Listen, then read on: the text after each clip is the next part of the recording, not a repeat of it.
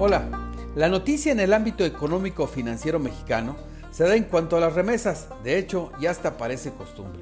Para el acumulado anual al mes de agosto del presente año, en México se han recibido la cantidad de 37.934 millones de dólares, presentando en los últimos cuatro meses ingresos por este concepto de más de 5 mil millones de dólares. Sin embargo, el mes de agosto representa una disminución respecto al inmediato anterior del 3.31%. Las remesas han sido de gran ayuda para nuestro país y en especial aquellas personas, en ocasiones comunidades enteras, que viven prácticamente de ellas. En el altiplano potosino tenemos muy buenos ejemplos de esto.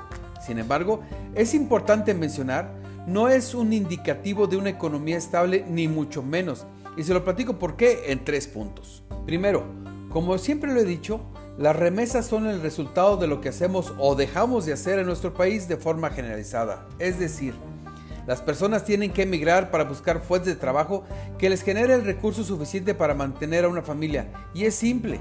Si en nuestro país no logramos satisfacer las necesidades de empleo bien remunerado, cualquier persona en su sano juicio lo buscaría aun cuando sea fuera de su comunidad. Segundo, aun cuando se reportan cuatro meses con cifras de remesas por arriba de los 5 mil millones de dólares, este último mes de agosto las remesas fueron un poco menor a los tres meses anteriores, pues bajó de 5.297 millones de dólares a 5.122 millones de dólares, es decir, lo que mencionábamos antes, un 3.31%, siendo este mes, el de agosto, el de menor cuantía de los cuatro mayores, lo cual puede marcar una tendencia de acuerdo con las perspectivas generales.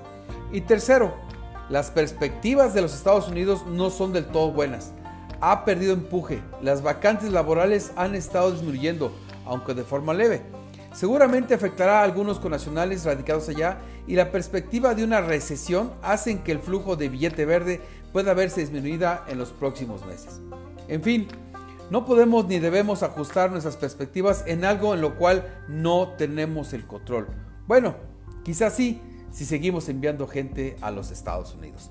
Lo invito a que me siga en redes, estoy en Twitter como arroba oliver-arroyo, estoy en Instagram como el arroyo, lo invito a que escuche mi podcast Economía y Finanzas Otra Opinión a través de Spotify y por supuesto que también lo invito a que lea mi colaboración en www.globalmedia.mx.